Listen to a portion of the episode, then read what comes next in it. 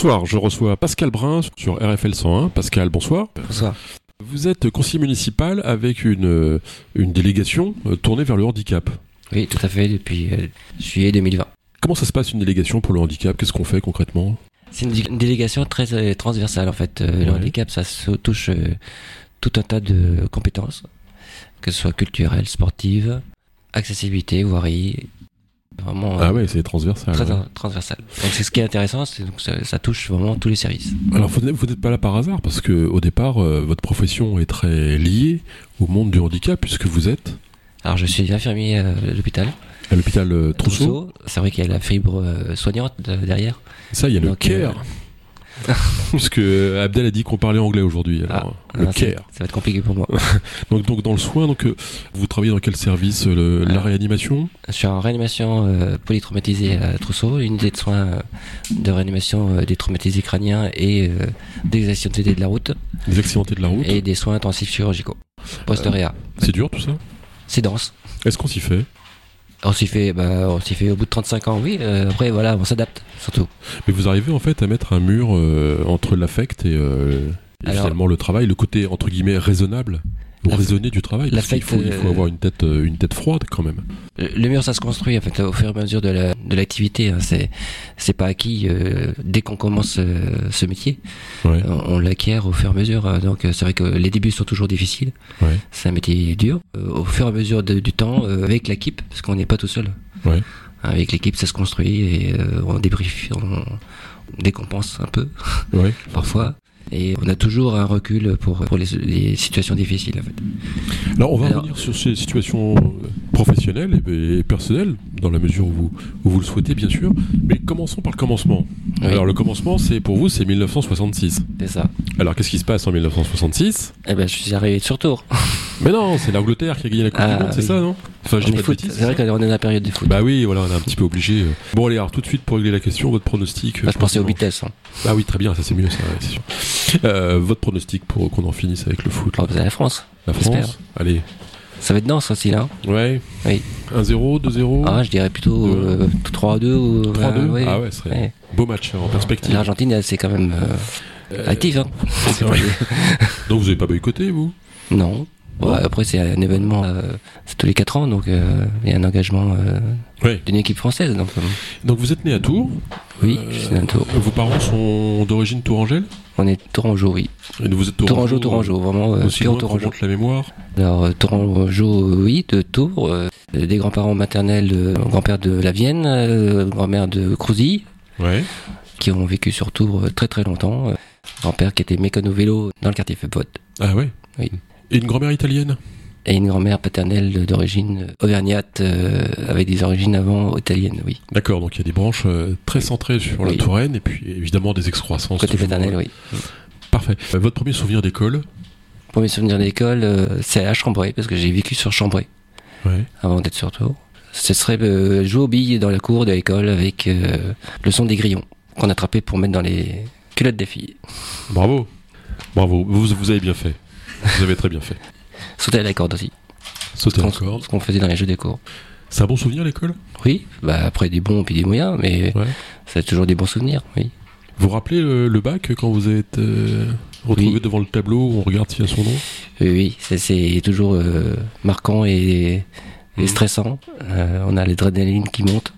Bon, je suis pas bon élève, j'ai passé deux fois, donc euh, mais Ah, vous l'avez loupé une fois? oui, oui. J'étais en bac technologique en fait, D'accord. à Gramont. Donc, euh, J'ai fait 11 ans de lycée à Gramont. Et vous aviez déjà euh, en tête d'être euh, Ah, pas du tout. C'est le hasard des jobs d'été, où j'ai commencé à travailler l'été à l'hôpital, Ouais. Trousseau. Je faisais des études de- d'informatique industrielle en BTS. Et donc, euh, à la fin du cursus, euh, j'ai pas trouvé de travail. Et euh, comme je travaillais l'été à, à Trousseau, j'ai demandé si je pouvais rester. Voilà, j'ai eu un entretien et j'ai été pris. J'ai commencé en tant qu'agent hospitalier. En tant qu'agent hospitalier. Et donc vous avez eu des formations? Alors j'étais un an et demi agent hospitalier et euh, je suis tombé sur un service euh, chirurgie, chirurgie vasculaire où euh, à l'époque on avait des cadres qui étaient assez euh, humains, on va dire, Ouais. qui euh, m'a euh, un peu forcé la main pour me dire euh, t'as le bac, t'as- tu Ouais. peux euh, aller plus loin et euh, au lieu d'être parce qu'on pouvait être aide-soignant, faire le concours, Euh, tu peux faire le concours du, pour être infirmier. Et donc j'ai passé le concours euh, CHU et Croix-Rouge, j'étais pris aux deux. Donc j'ai choisi le euh, CHU. C'est ça, ce sont deux concours distincts Oui. Deux concours différents Oui, c'était deux concours. Un CHU À et un l'époque, c'était des concours, parce que maintenant, c'est plus de concours, on passe par, par Coursup. Ouais. Et avant, c'était deux concours euh, distincts, par, par école, en fait. C'était dur d'ailleurs? Ça vous a semblé difficile non, c'est on arrivait à un QCM et puis après une rédaction Ouais. sur une situation, culture générale surtout. Ouais. Et puis euh, voilà, après c'est un classement. Non, c'était pas. Après voilà, j'ai repris les études à, à 28 ans. Et l'hôpital, c'est sympa pour y travailler? Pas pour être client, hein, je suis d'accord. C'est sympa, c'est une ambiance, hein. C'est Ouais, voilà, c'est particulier comme truc. hein. oui. Oui, oui, et tout le monde me dit ouais, comment tu fais. Voilà, après euh, voilà, c'est une ambiance, c'est une équipe, c'est c'est aussi des des progrès parce que depuis Ah oui. 35 ans, forcément, on soigne pas de la même façon. Ça fait 35 ans que vous êtes là, non? Non. 35 ans sur le CHU, oui. Ah, mais ça fait 35 ans sur le CHU. Oui. Et donc, euh, par rapport à il y a 35 ans et aujourd'hui, quelles sont les différences notables que vous voyez? Ah, c'est les différences médicales surtout, programme médical euh, de soins. Le, le temps de passage aussi dans les, dans les services. Des chirurgies qui durent moins longtemps, euh, des patients qui restent moins longtemps dans leur lit. Donc il y a un vrai turnover maintenant. C'est, Ouais. oui. Puis le progrès de la médecine qui a, changé euh, par rapport à, il, y a, y a 15 ans ou 20 ans. Euh, je suis passé par la cardiologie aussi, euh, Ouais. ce qui est intéressant, ce qui est riche Hmm. aussi. Parce qu'on est toujours en train d'apprendre en fait. Vous avez vu des miracles? Non, parce que Noël approche, donc c'est. Oui, oui, on voit, on voit des choses euh, stupéfiantes, on va dire, euh, Ouais. surtout en réanimation, euh, des traumatisés crâniens qui, euh, sortant d'un accident de la route, euh, peuvent revenir comme vous et moi euh, Ah, ouais, autour d'un micro et vous parler. ouais, c'est génial ça. Donc ça, c'est un peu la- la- le cerveau, c'est un peu l'imprévu en fait. Ah oui On ne sait pas du tout comment le patient va se réveiller. Et donc parfois c'est catastrophique, parfois c'est c'est miraculeux, oui. On peut dire ça. Et vous avez vu, alors pour l'anecdote, parfois on voit, on voit des patients qui reviennent nous voir euh, debout et qui ont repris un métier et une, et une vie sociale. il y a un avant et un après pour ces gens-là, j'imagine Ah oui, un traumatisé crânien ne sera jamais comme avant.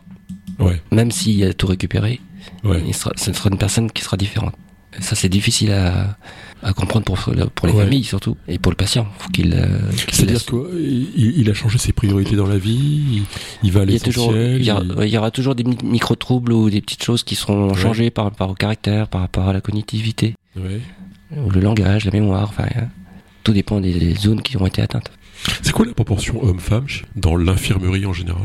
Alors, c'est marrant parce que ça, cette question-là, il y a toujours eu une, à peu près 10-15% d'hommes euh, soignants, D'accord que ce soit aide-soignant ou euh, Ou infirmier infirmier. 10-15%. Cette proportion-là, elle n'a jamais, elle a jamais bougé en fait. Ça a toujours été à peu près euh, ce pourcentage-là. Et pourquoi, à votre avis d'ailleurs? Peut-être que l'attirance féminine par rapport aux soins, euh, soigner déjà, euh, prendre soin, c'est peut-être plus euh, fibre féminine. Ah, ah, Attention, parce qu'on a reçu des politiques euh, qui, qui seraient limite de. La féministe, Je suis d'accord, enfin, ça, ça, ça me semble assez spontané finalement de voir qu'il y a un caractère féminin dans le soin. euh. Bon, après, c'est un cliché que j'ai aussi. Bah, au départ, c'est quand même les nurses, hein, euh, l'origine quand même. euh, donc, euh, on retrouve beaucoup de femmes autour des, des patients au début du siècle. hein.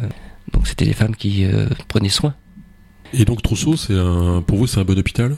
Si on tombe malade, on peut dire aux gens, euh, allez à Trousseau. Il y, a, bien. il y a des très bonnes compétences Sur Google, vous mettez combien d'étoiles sur Trousseau alors? Non, euh, sur l'hôpital, il y a de très bonnes compétences euh, médicales quand même. Il faut savoir qu'il y a des- certains services qui sont à la pointe de, de la greffe, euh, Ouais. de la chirurgie. euh, alors, les équipes tournent, hein, bien sûr, forcément. Mhm. Il y a vraiment une- un pôle recherche, pôle euh, universitaire. Donc, euh, Oui, qui est assez réputé, je crois. bien sûr. Pour autant, enfin j'élargis un peu le débat, mais comment vous expliquez que le, le centre, la région centre Val-de-Loire, soit le plus grand désert médical français? Alors c'est surtout dans la médecine libérale euh, ouais. et non le, pas le CHU. euh, forcément ça tourne parce que c'est un peu pyramidal. hein. Quand vous voulez évoluer, euh, forcément les places sont, sont un peu chères. Eh oui, eh oui. Donc, mais il y a eu une désertification médicale. je pense que ça vient déjà du numerus clausus, qui n'a pas trop été anticipé par nos différents politiques depuis des décennies. En fait, ça c'était prévisible que le vieillissement euh, médical, euh, enfin, rien qu'à Tours déjà, on voit euh, le nombre de médecins qui ont plus de 60 ans. c'est pas tout, il y aura bientôt plus de 30% de, de médecins en moins en ville Mhm. d'ici 5-10 ans. donc, et la ruralité, c'est la même chose. Hein. Oui, C'est même parfois pire sur certaines zones blanches quand même. ouais, clairement, ouais. Il y a un attrait au métier. Alors l'attrait au Ouais. métier, je pense qu'il faut le changer. Il faut trouver d'autres moyens de pouvoir attirer ce métier. Dans la profession d'infirmier ou d'infirmière, donc, euh, quelle est la tendance par rapport au, au regard des années qui arrivent là? Est-ce que on est toujours en déficit chronique dans le nombre d'infirmiers? Ou est-ce que vous pensez que il y a eu maintenant pas mal de gens qui sont qui sont euh, posé cette question de formation à l'infirmerie et qui vont venir euh, dans la profession? Ou comment ça va se passer à votre avis Alors, nous, on l'espère parce que Ouais. c'est un réel problème. Certains métiers étaient précaires, il y a des- eu des revalorisations, mais il n'y a pas que ça. Il y a quand même des moyens qui ont été diminués à certaines époques. C'est-à-dire des moyens managériales qui étaient fait dans les services, qui ont été regroupés. Donc Ouais. euh, le ratio patient-soignant a été Ouais. compliqué. Ça, vous- Donc ça, ça, ça manque de motivation aussi par rapport à, à du métier. pour ça, vous- on compte un infirmier ou une infirmière pour combien de patients? Alors tout dépend des services. Ouais, bien sûr. Il y a des décrets qui, qui nomment les, les ratios. En réanimation, on est doté de 1 pour 4 en infirmier. Euh, Ça, c'est un décret qui est de la loi qui est, qui est sorti, qui est appliqué. Par contre, dans les services de chirurgie ou de médecine, vous pouvez retrouver euh, une infirmière pour 16 ou voire 20 patients. Ouais. Ouais, faut pas se Alors, c'est pas les mêmes, c'est pas la même charge de travail, c'est pas les mêmes métiers. Enfin, c'est le même métier, mais c'est pas la même euh, charge de travail en, dans la journée. Mais Ouais. c'est quand même un travail différent. Ça pousse à l'erreur? Parfois, oui, ça peut pousser à l'erreur. Il faut être vigilant tout le temps, en fait. Mais peut- personne peut être vigilant tout le temps. Euh, c'est humain. À part Parfois, Abdel, la vigilance, Abdel euh, qui euh, est vigilant 24-24, euh, je connais personne d'autre. hein. Non, la vigilance, faut être, faut être attentif, oui. faut être euh, tout le temps euh, à se remettre en question, euh, faire attention à ce que le médecin Ouais. prescrit aussi, parce qu'on est aussi Oui. ce droit de regard là, Mhm. dans le décret, hein, qu'on est obligé de dire au médecin, attention, t'es sûr de ta prescription, et euh, ça s'apprend aussi, ça. Ils vous font confiance, les médecins d'ailleurs? Euh, Heureusement, parce que c'est une Ouais. relation de confiance, sinon on serait pas là. Enfin, C'est- confiance. euh, C'est une, où est-ce c'est- qu'ils mettent ça- le curseur de la confiance c'est finalement un travail d'équipe, donc euh, forcément, s'ils délèguent, c'est qu'ils Ouais. ont confiance. Donc, euh, D'accord. il le faut, parce que sinon, euh, ils ne pourraient pas travailler avec. Sans nous, ils, ils feront pas grand-chose. Et puis, Ouais. sans eux, nous non plus. C'est mutuel. Le Covid, comment ça s'est passé pour vous? Très compliqué. Allez, racontez-nous un peu. Est-ce que c'est comme dans le film avec Danny Boone? Non? Bon, ouais. En- dans- dans- dans non, non, mais sérieusement, euh, il y a eu euh, donc cinq vagues. hein, euh, Ouais. Première vague qu'on a vue de mission où l'Est a été beaucoup touché. euh, nous, on a eu un peu de répercussions, surtout sur Bretonneau. C'est la deuxième vague qui nous a, on a Dévasté, pris là. de plein fouet. euh, la deuxième vague, et là, ça a été euh, psychologiquement euh, difficile, Ouais. avec honnêtement, éthiquement des choix. Il y a eu des choix. Il y a eu des choix et Qui vivra, qui ne vivra pas psychologiquement, ça a été difficile à, Hmm. à assumer. Bien sûr. que ce soit médical, que ce soit paramédical, avec euh, des transformations de chambres en Covid pour accueillir euh, les patients, des diminutions d'accueil de, d'autres patients qui étaient chez eux, euh, forcément, parce que ça a été une boule de neige hein, qui a été difficile à, assumer. On en a tous pâti. Et ça pose une réflexion sur le, le- sur dans cette crise à l'hôpital et dans les cliniques. L'hôpital était déjà en crise avant. Euh, Il y avait une grande crise, une grande grève, je crois, en 2019, notamment sur la fermeture euh, de services d'urgence. Et on a vu en gros que euh, n'importe qui, pour n'importe quelle raison, se retrouvait au bout du bout aux urgences. Donc ça peut être pour des problèmes de drogue, pour des problèmes de, de violence euh, domestique, évidemment des accidents. Tout converge vers les urgences. Oui, il faut ça savoir se que ça l'hôpital, ça n'accueille 24 sur 24. Ouais. On est pris tout de suite. Enfin, pris tout de suite. Les, gens pensent qu'on est pris tout de suite, mais forcément, il y a toujours un accueil. Eh oui. Euh, cette désertification médicale, comme vous disiez, sans garde de nuit, sans consultation de nuit, hormis SOS médecin, ça, ça donne euh, l'effet que de boomerang vers l'hôpital, vers les, en- les accueils d'urgence euh, nocturnes ou même de jour hein, à l'hôpital, et les gens veulent aussi euh, tout, tout de suite, donc forcément être soignés tout de suite. C'est ce, qui, ce qui peut Ce s'entendre. qui peut d'ailleurs. s'entendre euh, parfois, mais, ouais. mais on peut retrouver aussi euh, des pathologies qui peuvent pourraient attendre le lendemain ou euh, mais par manque de médecins de garde ou manque de dans le- la répartition euh, médicale euh, de ville. Vous trouvez que les gens sont plus inquiets il y a eu des failles quand même parce que euh, voilà, Ouais. pourquoi l'hôpital en arrive là, c'est que il y a quand même euh, un réseau de soins euh, qui a été diminué aussi par manque de médecins euh, Ouais. Et forcément ça a une répercussion sur Mais honnêtement, moi, je sais pas trop ce qu'il faut en penser. Si, euh, parce que, franchement, quand on voit. Enfin, moi, ce que me dit mon médecin, c'est qu'un un des exemples, c'est qu'il y a eu beaucoup de femmes qui ont été euh, brillantes dans leurs études, qui sont devenues médecins, qui, et puis qui un jour bah, font des enfants, puis euh, arrêtent de travailler. Donc, on a formé quelqu'un Ça nous a coûté un fric fou pour une compétence très très pointue pour quelqu'un qui finalement se dit bon non ça m'intéresse plus. Il a, qui, a, qui a pris la place de quelqu'un. Enfin c'est ce que me dit mon médecin très clairement. Oui. Euh, parallèlement à ça j'en vois, j'en vois d'autres qui me disent euh, non mais moi à Tours je m'en fous. Moi je veux, je veux aller jouer du golf euh, je veux, je veux aller jouer au golf à Nice. Et ils vont tous embouteiller Paris. Le, le revenu moyen d'un médecin généraliste à Paris c'est euh, 1200 euros un truc comme ça. Enfin Mm. net. C'est ridicule. Il gagne Oui. le SMIC un médecin à Paris et il court pas le client. Alors qu'ici on n'en trouve pas. Oui. Après, faut pas généraliser non plus. euh, Voilà. ouais je Je caricature pense, un peu je pense qu'il faut aussi l'avez euh, être rationnel. euh, Et aussi euh, le choix de travailler en libéral, le choix de travailler en public. Ça aussi, c'est deux, éthiquement deux choses différentes aussi. euh. Ce qu'on vient de dire, c'est qu'il y a quand même le rapport euh, au travail qui a changé aussi. La société change. Ouais. Et ça, euh, ça n'a pas été anti- anticipé non plus. On le voit dans tous les secteurs médicaux et paramédical. Euh, les femmes, euh, donc la majorité de femmes quand même, qui commencent à devenir euh, médecins ou chirurgiennes ou, ou infirmières, euh, ont besoin aussi de ce temps de famille, ce temps de loisirs, euh, comme toute autre personne. bien sûr Elles, en ont droit. Et donc, elles, le- elles concrétisent maintenant ça. On voit beaucoup de temps partiel se développer. Euh, elles adhèrent au salariat médical. Et donc, euh, c'est des nouveautés, ça, ça n'existait pas avant. Ouais, c'est nouveau ça. Et, Ouais. ben oui, il faut s'adapter justement. Voilà. Et la société n'a pas eu le temps de s'adapter à ça. Vous trouvez pas que les gens sont plus inquiets qu'avant, qu'il y a 35 ans Devant la santé? Attends la santé, euh, ouais, il y a toujours une peur de mourir hein, derrière. Ah bon, on est des petits animaux, hein, ça c'est Voilà, donc sûr. euh, forcément on est Ouais. Terre. hein. Et forcément ça, ça peut être angoissant, oui, la maladie. Mais vous trouvez pas que tout est tout est médicalisé quoi quand Moi j'ai des gamins quand ils vont faire du sport, ils vont pas courir, ils vont faire du cardio. ils seront des crétins. Quoi. Euh, ils se mettent en forme. Oui oui, mais enfin ils se mesurent dans tous les sens avec des montres, avec des trucs. On parlait de, du sport intense en fait. Oh, du sport, tous les sports, c'est ça. Tous les sports, ça devient. euh, même toutes les activités sont médicalisées. Euh, Quand on demande son avis en politique, maintenant, il faut aller voir un médecin. Euh, Enfin, à tous les étages, il y a des médecins. C'est non Enfin, Mais ils sont débordés alors. Hein Ils sont débordés alors. c'est pour ça qu'ils sont plus à l'hôpital. Ils sont à la télé. Ça, on le savait déjà. Je reviens à la, à la séquence Covid, donc séquence euh, très difficile. Oui. Euh, pour faire simple, quelle conclusion vous en tirez? Non, bah, quand À fra- titre que- personnel d'abord. À Ah. titre personnel, quel, quel bilan vous pouvez en faire, vous? Eh ben, quand on est fragile. Ouais. on est fragile et on, on, on s'y attendait pas non plus parce que on, a, on, a, on peut avoir des, états de crise euh, suite à je pense à un accident Céveso ou un accident euh, chimique euh, une catastrophe voilà qui peut arriver d'un moment à un autre mais comme à ZF à Toulouse par exemple Ouais. mais là, c'était carrément une maladie qui était inconnue. Enfin, on parlait de grippe, mais la grippe, voilà, c'est un peu une forme de grippe, mais en gros, mais qui est comme beaucoup plus grave. Et comme quoi, là, c'est euh, l'être humain est fragile. C'est ça, ça.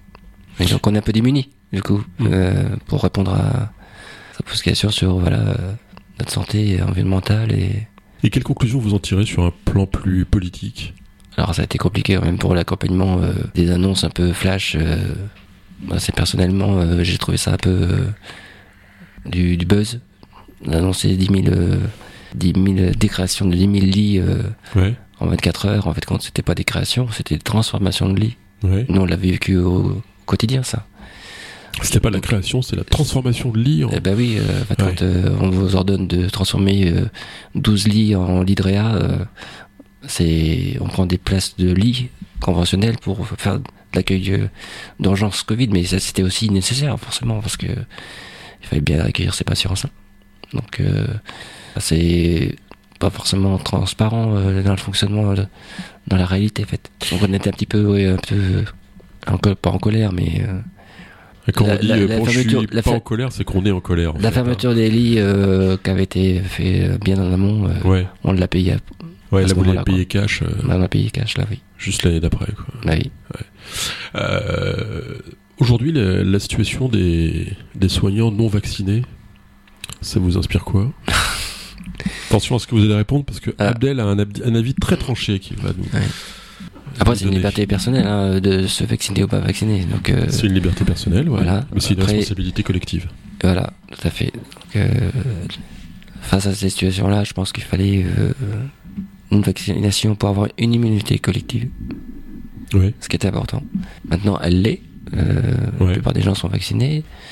On voit beaucoup moins de formes graves, forcément.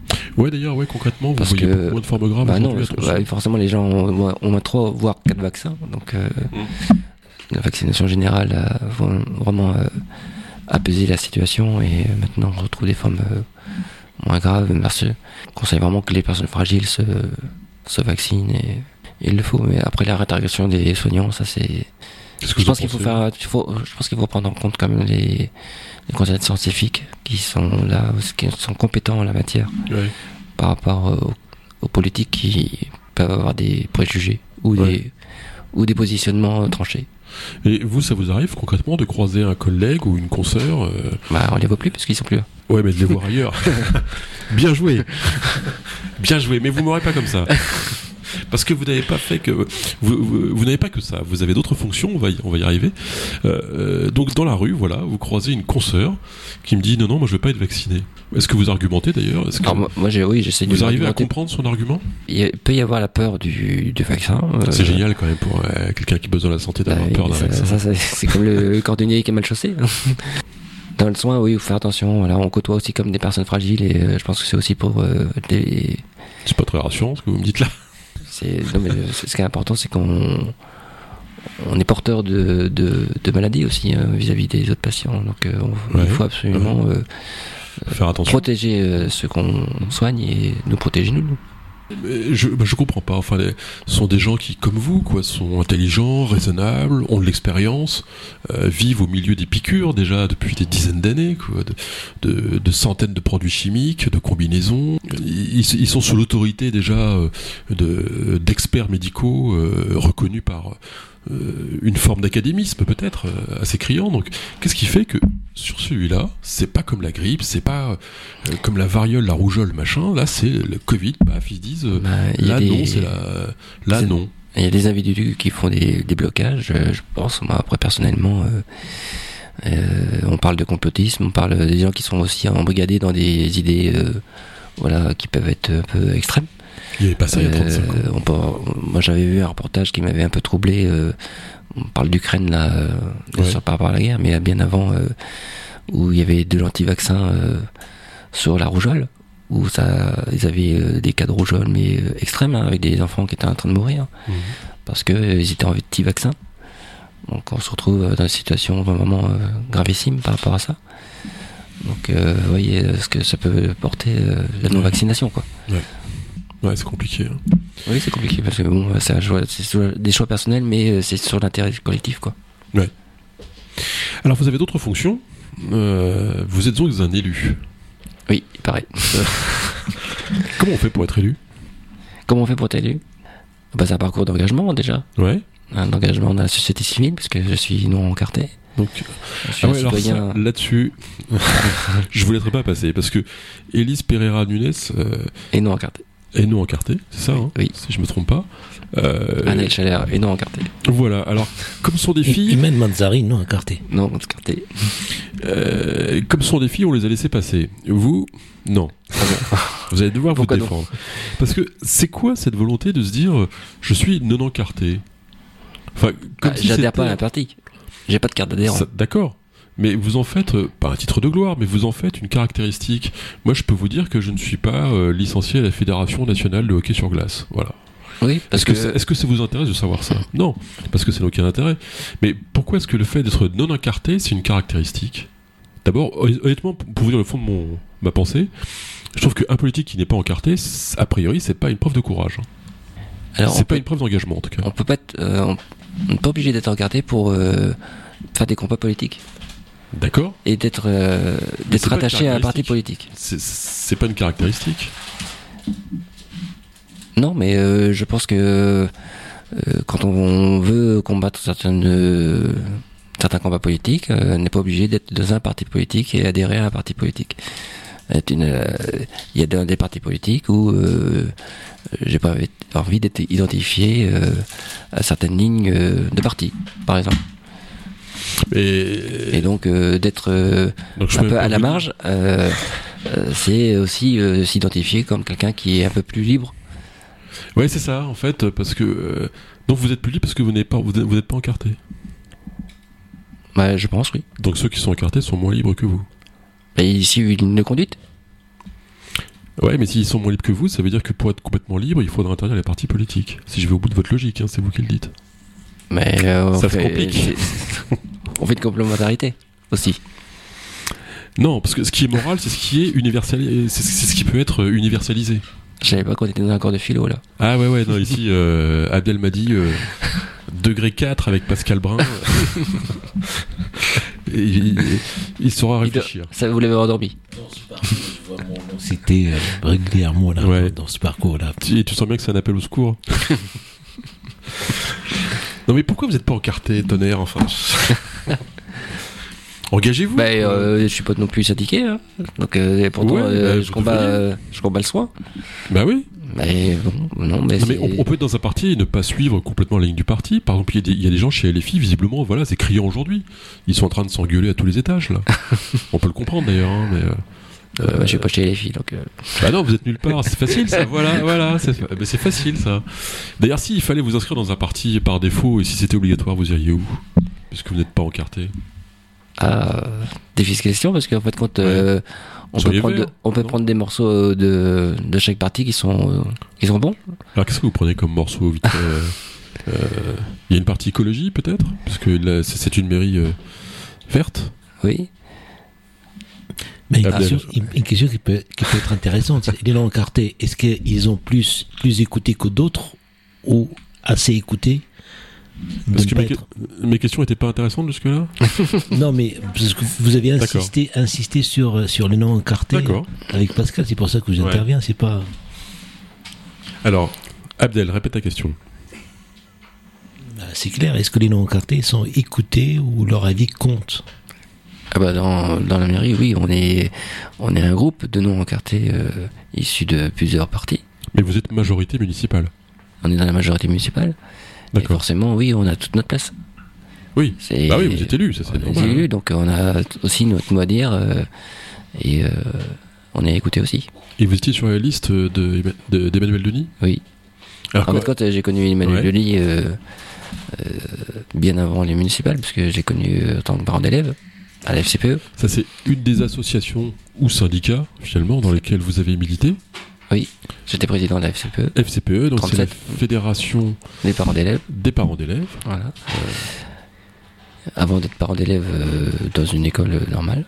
Et puis après, euh, mon combat, mon premier combat en fait, a, a bien démarré au collège Pasteur quand il a fermé. Ouais, Et donc, euh, on était accompagné par la FCPE à l'époque. ouais. Donc, c'est là que j'ai connu Edmund Denis, qui était déjà président de la FCPE. D'accord. D'autres associations? Et oui, j'étais aussi euh, secrétaire de l'Ardente de Tours, euh, une association euh, culturelle et sportive qui se situait avant à Beaujardin et qui date de 1936, par- donc une, plus- Ah une des plus vieilles associations de Tours et qui est maintenant à la Bergeonnerie. Donc, Et- euh, Qu'est-ce que vous y faisiez alors dans cet assaut? alors j'ai commencé par conduire le camion pour le foot, par exemple, pour Ouais. accompagner les enfants. Ouais. Et puis après, bah, je me suis un peu rapproché du bureau et euh, j'ai été euh, secrétaire de cette association. Et donc c'est Emmanuel Denis qui est venu vous trouver en disant euh, je fais une liste, euh, etc.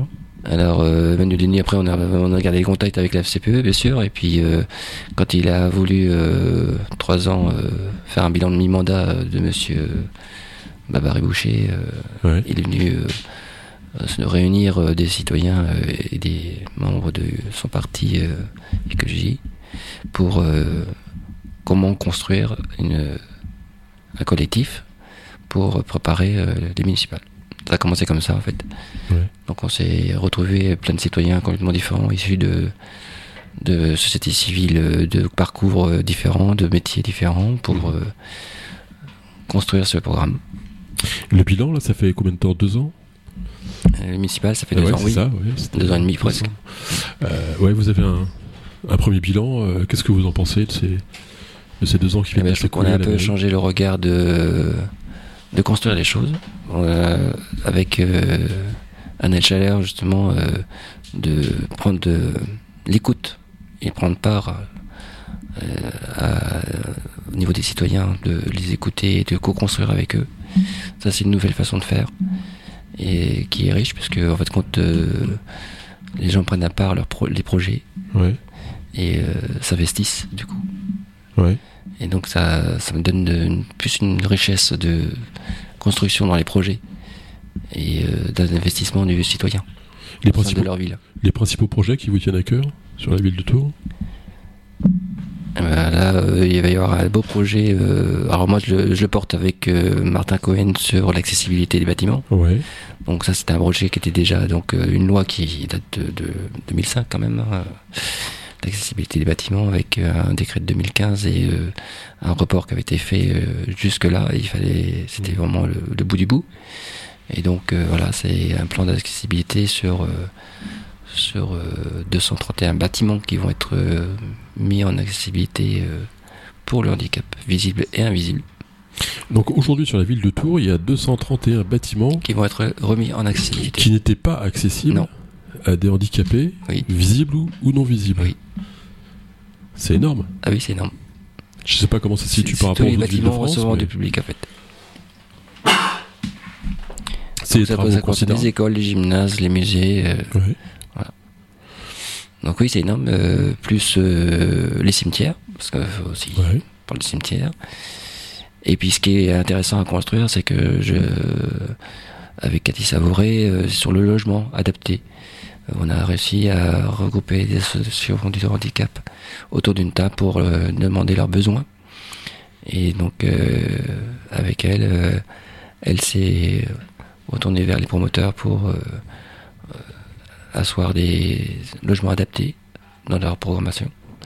Et donc changer un peu aussi la donne parce que c'est aussi des nouvelles demandes de, de la part des associations de pouvoir se loger dans des logements vraiment adéquats. Ouais. Donc Donc- ça c'est aussi de, de l'écoute de chaque association, c'est aussi riche parce que voilà, on a des retours, des demandes et on essaye de construire ensemble aussi euh, cette accessibilité, mais pas que voirie, pas que il y a aussi l'accès à la culture, il y a l'accès au sport. Est-ce que c'est est-ce que c'est un ensemble de sujets qui font euh, unanimité? Au conseil municipal Est-ce que l'opposition collabore ou s'oppose systématiquement? J'espère que- qu'on peut pas s'opposer au handicap quand même, ça Non, mais un, on- sujet. Parce que là, Euh, non mais par, exemple je pense que- face au budget que, que ça induit parce que s'il faut Ah oui, c'est un budget, oui, 291 mais- c'est un gros budget c'est un budget, vous c'est 20 l'avez millions d'euros le budget d'accessibilité. 20 millions d'euros Oui. Donc c'est un très Sur gros euh, budget plusieurs, plusieurs années, bien, Bien sûr. sûr. Ça, va- ça va commencer l'année prochaine. mais est-ce que l'opposition par rapport à ces financements a tendance à je sais pas à vous critiquer ou à Non, vous euh, faire d'autres propositions été, euh, elle vous suit a été elle est- votée à l'unanimité. c'est unanimité là Oui. bon bah c'est Après, il y a tout le regard, tout le regard du handicap euh, qui euh, qui doit être changé.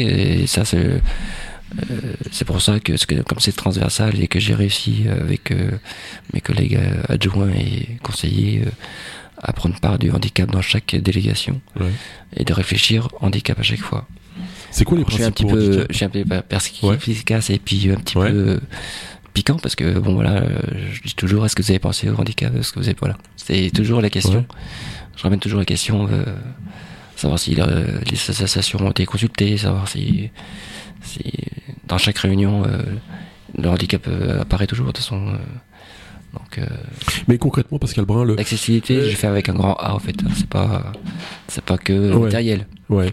Le- les, les handicaps les plus difficiles à, à, à aménager, si je puis dire. Alors, ce qui est le plus coûteux, c'est forcément, forcément les aménagements C'est des rampes. matériels. Ouais, c'est des ascenseurs. Bah, un ascenseur, oui, ça coûte très cher. c'est ça qui coûte. Enfin, c'est ce genre de choses qui, qui sont Oui. les plus gros budgets, j'imagine. Mais après, on, on peut pas. Faut, faut arrêter de reculer, en fait. Je Mm. pense à un moment donné, il faut y aller. hein. Parce que il y a tellement d'a- il y a tellement d'attentes euh, des associations que ça se mette en place vrai, réellement. les handicaps là, invisibles, il y a quoi Comme euh, handicap invisible, euh, Euh, psychique, tout ce qui est psychique. donc, euh, que vous côtoyez dans la rue, que vous savez pas si, euh, si la personne est handicapée ou pas. ouais. Euh, les troubles mentaux, enfin, Ouais. il y a tout le côté invisible. C'est 80% en fait par rapport au visible. C'est 80%. Oui. 80% des gens qui seraient invisible. handicapés que je croise euh, Oui. sans regarder, Oui. c'est- 80% d'entre eux, de toute façon, c'est invisible. Oui. D'accord. Et vous avez toutes les maladies aussi qui, sont, qui donnent du handicap. Ouais. Les maladies dé- dégénératives, euh, Ouais. euh, neurologiques ou, ou autres, hein, qui, qui ont un impact sur la vie quotidienne. Donc ça peut donner des troubles cognitifs, troubles visuels. Donc ça, c'est du handicap invisible, forcément, le- la personne qui est malade. Puis il y a des handicaps euh, temporaires, quoi, des accidentés. aussi, euh, euh, béquille, c'est un béquilles, handicap. tout simplement, ouais, déjà. Voilà. On a reçu ici une architecte spécialisée sur le, sur le Ah, handicap. Ah, euh, absolument. Une voisine. qui, qui est une voisine d'RFL 101, donc, Mm. euh, qui, qui a déjà travaillé sur ces sujets. euh, Oui, qui a un regard très humaniste. euh, Ouais. J'avais assisté à une conférence sur les aménagements urbains, justement. Et qui a un regard très très humaniste, qui est très intéressant, oui. euh, et donc on salue ce soir euh, depuis RFL 101. Euh, pourquoi Abdel frappe-t-il à la porte Cherchez Nadia. On va chercher Nadia. La politique, c'est bien. C'est intéressant, c'est riche, oui. Ouais. Euh, on fait de belles rencontres, euh, de beaux échanges. Euh, c'est nouveau, parce que euh, forcément, euh, Vous vous êtes fait des amis? Oui, bah, j'espère. et des ennemis? Sûrement. Je les connais pas. Euh, on, a, on a reçu euh, pas mal de politiques. Euh, c'est vrai que c'est un sujet qui pousse à l'unanimité, a priori. Oui. Après, des- il y a des y a priorités, hein, forcément. Il y a des priorités, il y a des budgets. Et justement, hier, c'était une réunion budgétaire. Mm. Alors ça a duré, vous m'aviez dit, très longtemps. Oui, toute la journée. Quoi. Un, un- un gros conseil municipal. dans les orientations budgétaires et le budget, c'est deux conseils municipaux qui durent euh, une journée. Est-ce qu'on est rentré dans le mur? On, on est au pied?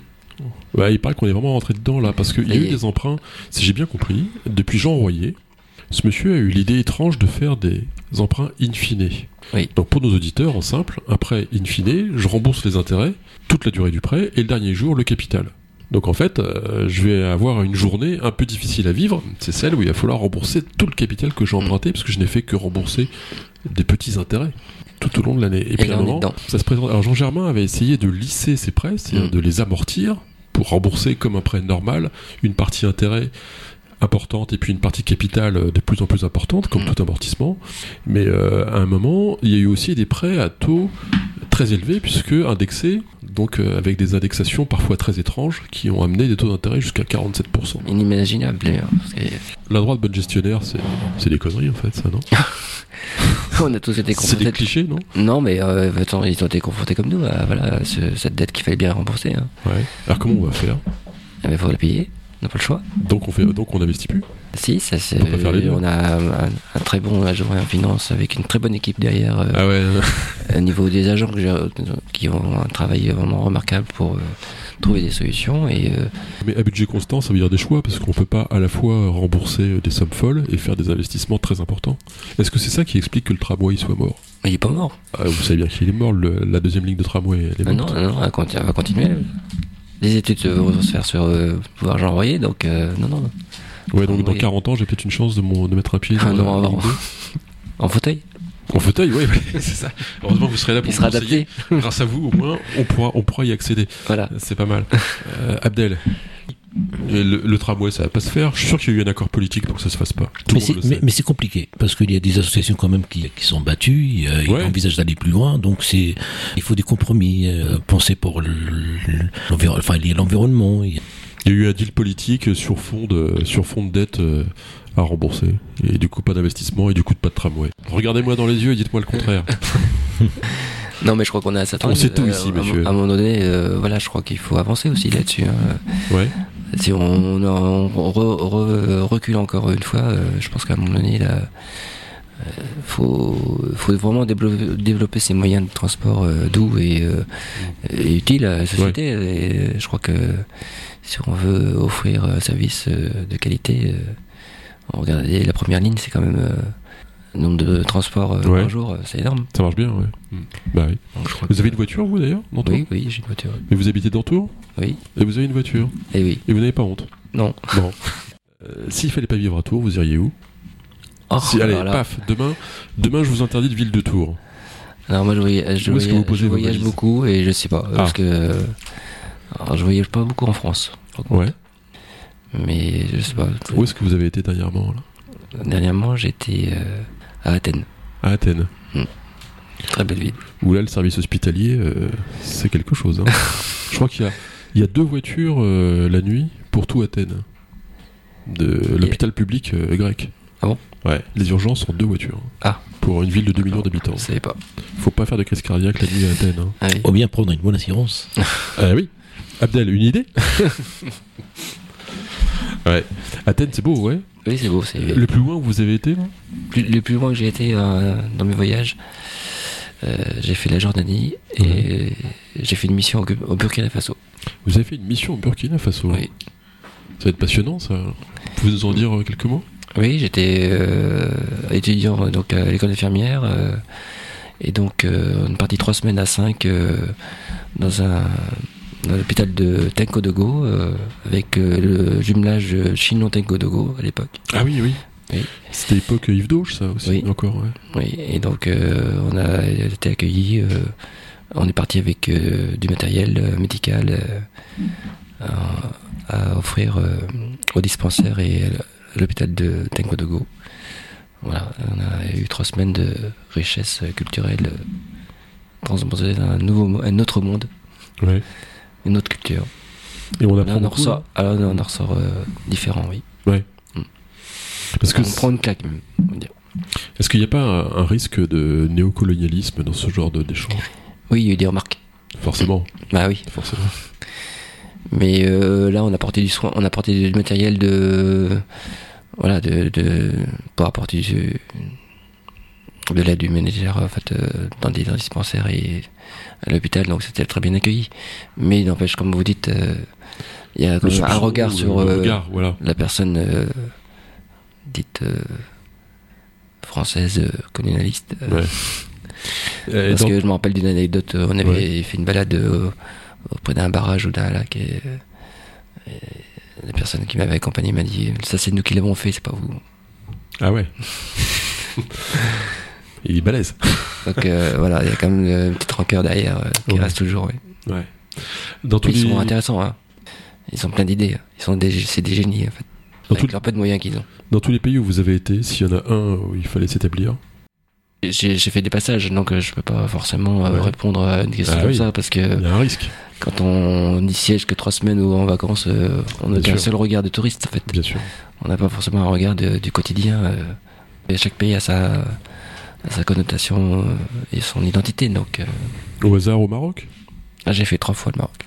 Et En pourtant, itinérance. euh, Pourtant, vous l'avez pas cité. Ouais, C'est joli, le Maroc. C'est très accueillant. Ouais. J'ai fait le sud marocain et puis j'ai fait un peu le nord, euh, Fès, euh, Meknès. Et... Abdel, des conseils de voyage? Parce que là, les vacances un petit village, je me rappelle un petit village avec une dame qui avait été euh, extraordinaire, qui nous avait accueillis dans un- une coopérative euh, de femmes, qui était défenseuse de droits de femmes. Pour le Maroc, j'avais trouvé ça très, très intéressant et euh, elle emmenait des jeunes femmes euh, en colonie et elle insérait des jeunes femmes pour euh, apprendre à, l'école et puis travailler en même temps. C'est quelque chose qui s'est beaucoup développé, ça, au Maroc, non, ces dernières années? Parce que j'ai vu, moi, j'ai vu ça à Marrakech aussi, des, des commerces qui étaient sous cette égide euh, de c'est- coopératives. Le Maroc, ça reste quand même un pays très libéral, plus libéral que les États-Unis, par exemple. Donc, euh, ces groupes de femmes, et c'est très intéressant parce que les femmes se prennent, créent des associations, des coopératives, et puis elles essayent de produire. euh, Et vraiment, c'est un élan formidable ce qu'ils font. Entre- mais il y a cet esprit-là, mais après, c'est, assez compliqué. C'est assez compliqué pour les femmes, surtout au Maroc. C'était une coopérative où elle, elle fabriquait les petits, les petits boutons de, de- les petits boutons qui sont sur les tenues. Mhm. Mhm. Et sa, sa grande peur, c'était d'être- copié par les Chinois. D'accord. C'était pour les grands groupes en plus. Non, non, non, c'était pour ça. C'est sa, propre création, en fait. Ah, d'accord. Et sa grande peur, c'était d'être imité par les Chinois. Je Mhm. me rappelle à l'époque, euh, c'était assez fou. Mhm. Ça s'appelait le village. Et puis l'artisanat aussi, la, Oui. la créativité des, des, des- des Marocains, des, Oui. des citoyens, en fait, c'était c'est extraordinaire d'une année à l'autre. L'artisanat, il est, il est renouvelé, et puis euh, il y a une créativité surtout par rapport aux femmes. Mais en tout cas, il y a beaucoup d'associations, beaucoup de coopératives de femmes. Euh, je sais pas, que vous avez d'autres points à faire valoir sur la politique de la ville de Tours euh, Est-ce qu'il faut... Alors, euh, on a surtout une fibre sociale par rapport au logement, euh, des, Ouais. des gens très précaires et on s'aperçoit que là, qu'il y a vraiment une, une compétence que normalement c'est pas la ville, mais euh, des personnes qui dorment à la rue là. Donc on a vraiment une Marie Quinton qui déploie euh, toutes ses forces pour pouvoir euh, loger euh, ces personnes et ces enfants qui sont à la rue. Il y a encore des gens qui sont dans la rue, Bah oui, qui vont dormir dans la rue ce soir. bah oui. Le 115 est toujours débordé. C'est la compétence de Ah, le service, Département et d'État département. et État. Donc, euh, Comment c'est Ça- possible ça- ait des gens qui un- dehors on était tranquille pendant le Covid, forcément on est arrivé, euh, c'était calme parce qu'il n'y avait pas de migrants. Et euh, les gens restaient chez, dans leur territoire. Ouais. Maintenant que les portes sont ouvertes, euh, ben, on a un afflux euh, beaucoup plus qu'avant euh, le Covid D'accord. de migration. Donc, euh, donc là, Mais on a la on place parce qu'il y a eu, une, euh, il y a eu un travail avec, les directeurs d'école euh, pour signaler justement ces enfants qui sont scolarisés forcément. Quand ils arrivent sur le territoire français, ils ont le droit à la scolarisation. Mhm. Et euh, quand les directeurs euh, s'aperçoivent que l'enfant dort, c'est le premier signalement. Donc, euh, qui n'était pas forcément communiqué euh, avec la mairie. Donc euh, là, il y a eu un travail conjoint euh, pour euh, signaler justement ces cas-là. Et c'est la priorité de pouvoir mettre à l'abri euh, les femmes avec leurs enfants.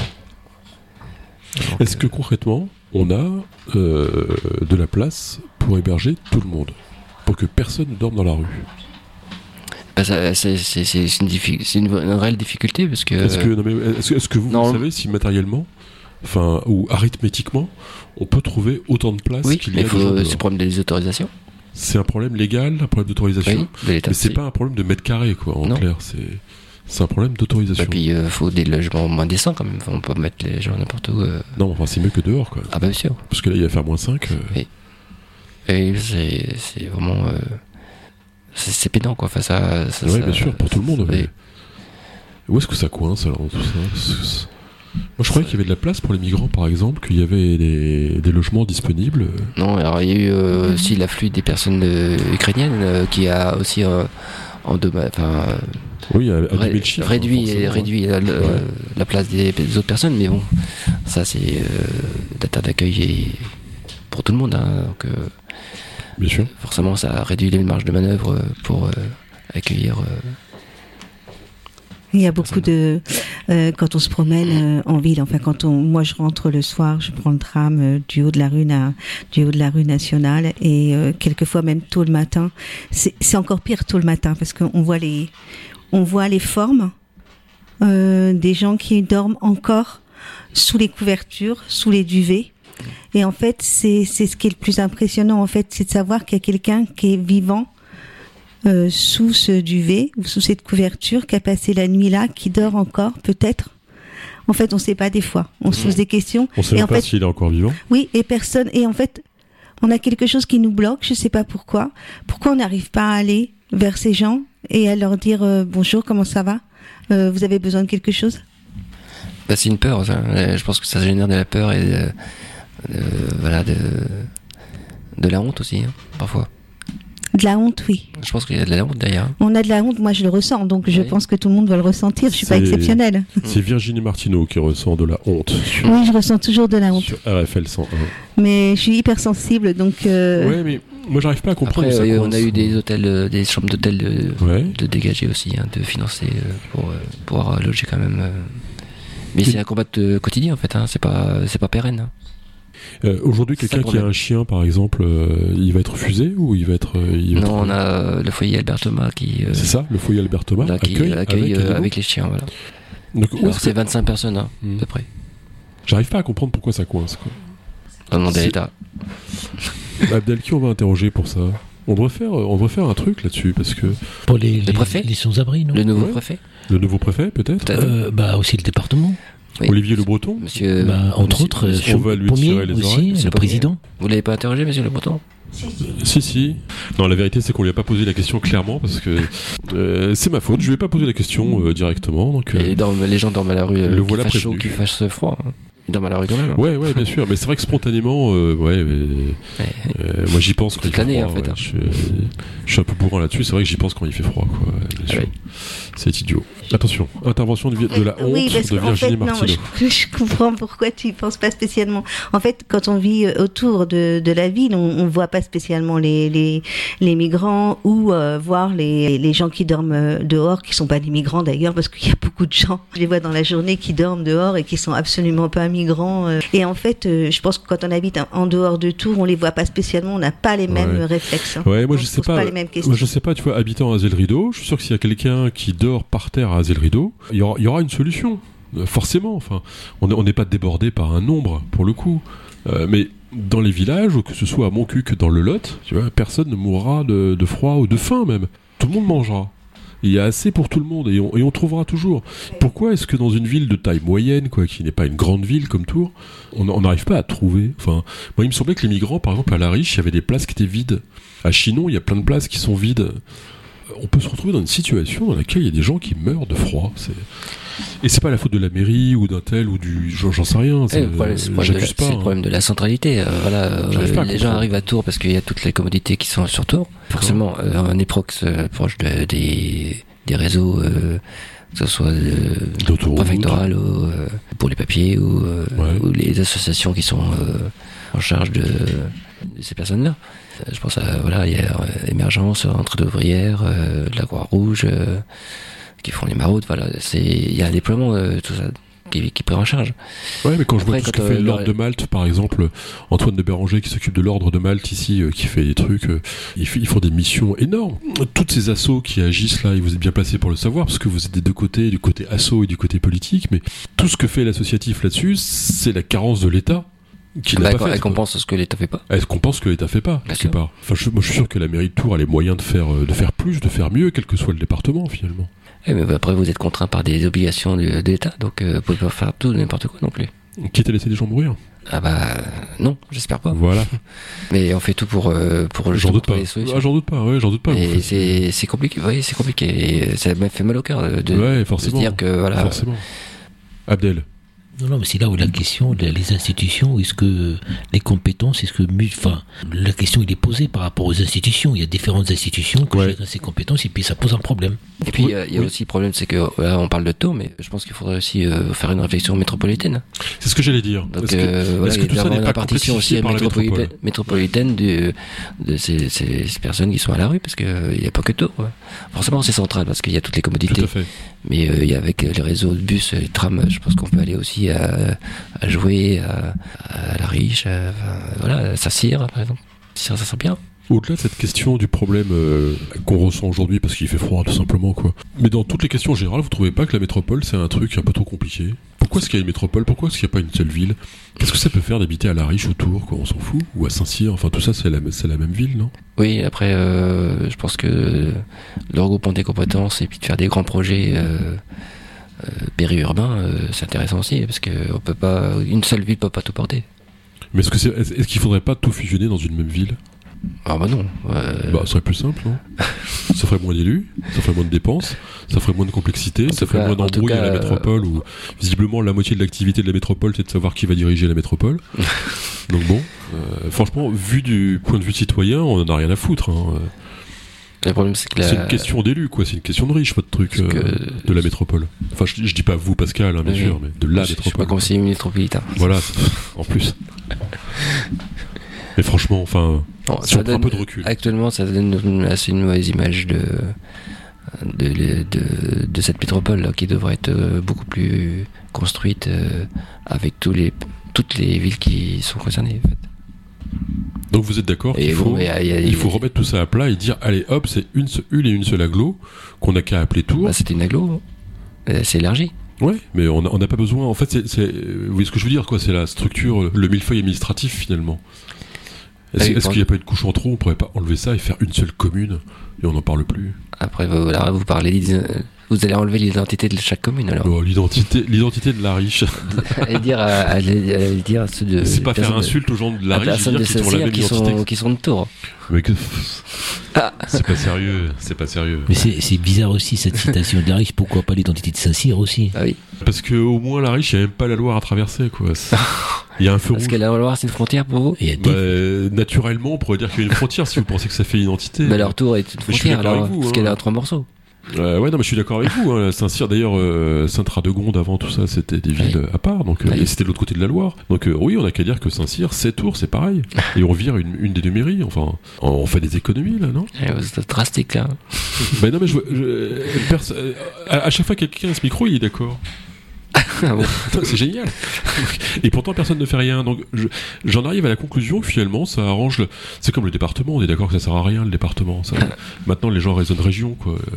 Si on part de, du client, si j'ose dire, de l'électeur, du citoyen, Enfin, le département a quand même une grosse compétence, c'est quand même euh, et ben, on a qu'à donner à la tout le région. côté social, euh, Ouais. RSA et handicap. Ah mais on vire, moi je vire pas un seul fonctionnaire, hein. je vire pas un seul fonctionnaire, je garde tous les bureaux comme ils sont et les gens font le même boulot. Simplement leur fiche de paye, il n'y a pas écrit département, il y a écrit région.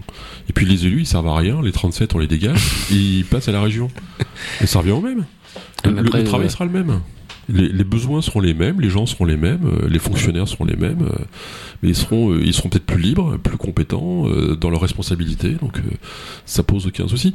Mais quelle que soit le- la, la forme, le schéma qu'on prend, moi j'en j'en arrive juste à la conclusion que le, le- le- euh, c'est simplement les élus qui tiennent à leur camembert, quoi, qui tiennent à leur truc. Après, c'est une les, les question de proximité. ça métropolitains, tout, dépend comment, euh. tout dépend comment vous, euh, vous faites le rapport avec les gens aussi. Alors je suis d'accord, il faut partir des gens. Ah oui. Il faut partir du besoin des gens. Et je suis pas sûr que le besoin des gens d'aujourd'hui soit celui des frontières de 1791. bah ouais. Ça vous fait rire, n'empêche que le département c'est 1791. Et on, a- et on y touche pas, comme une vache sacrée.